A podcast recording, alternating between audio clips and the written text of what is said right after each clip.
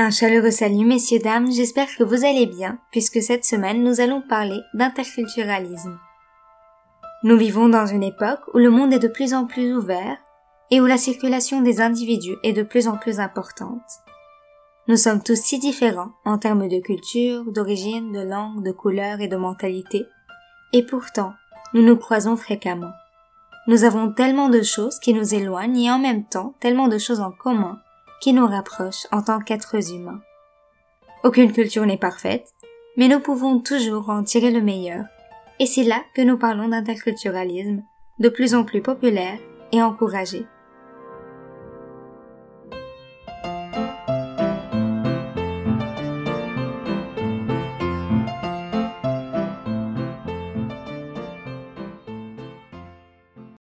L'interculturalisme est un concept qui fait référence à une approche sociale, politique et culturelle visant à favoriser la coexistence harmonieuse des différentes cultures au sein d'une société diversifiée.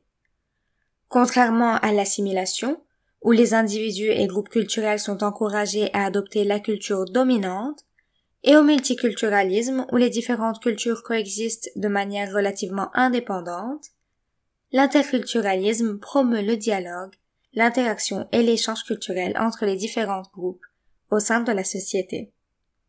Le dialogue et la communication interculturelle sont fortement encouragés. Ils cherchent à créer des espaces où les individus et les groupes peuvent se comprendre mutuellement, partager leurs expériences et résoudre les malentendus culturels. L'interculturalisme valorise l'échange culturel et la reconnaissance des contributions de chacun. Il encourage les gens à s'ouvrir aux éléments positifs des autres cultures et à les intégrer dans leur propre expérience culturelle. Le concept repose aussi sur le principe de l'égalité des droits pour tous, quelles que soient leurs origines ethniques, leur religion ou leur culture. Il cherche à éliminer les discriminations et à promouvoir l'équité. Contrairement à l'assimilation qui peut exiger que les individus abandonnent leur culture d'origine pour adopter la culture dominante, L'interculturalisme vise à permettre aux gens de préserver leur identité culturelle tout en s'intégrant pleinement dans la société, ce qui est magnifique. Dans certaines sociétés, c'est également une approche politique qui se traduit par des politiques publiques visant à promouvoir la diversité culturelle, l'éducation interculturelle et l'inclusion sociale. L'interculturalisme est souvent considéré comme une réponse au défi de la diversité culturelle dans les sociétés contemporaines.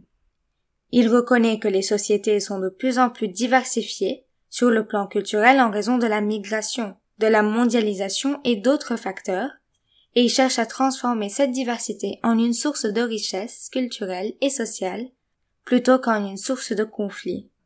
Cependant, cela peut également susciter des débats et des défis, notamment en ce qui concerne la définition de la culture dominante, les limites de l'intégration et la manière de gérer les tensions culturelles. En fin de compte, l'approche interculturaliste vise à créer des sociétés plus inclusives et harmonieuses, en favorisant la compréhension mutuelle et la coopération entre les différentes cultures qui les composent. C'est incroyable comment nous vivons tous sur la même terre, mais personne n'est comme les autres, non? Toutes ces langues, toutes ces couleurs, toutes ces différences, pour former un seul bouquet, grand comme ça et beau à rêver.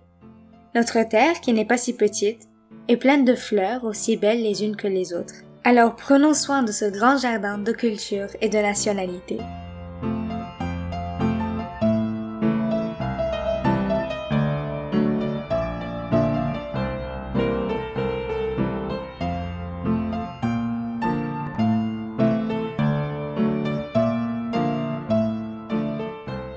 Merci pour votre écoute et passez une merveilleuse journée.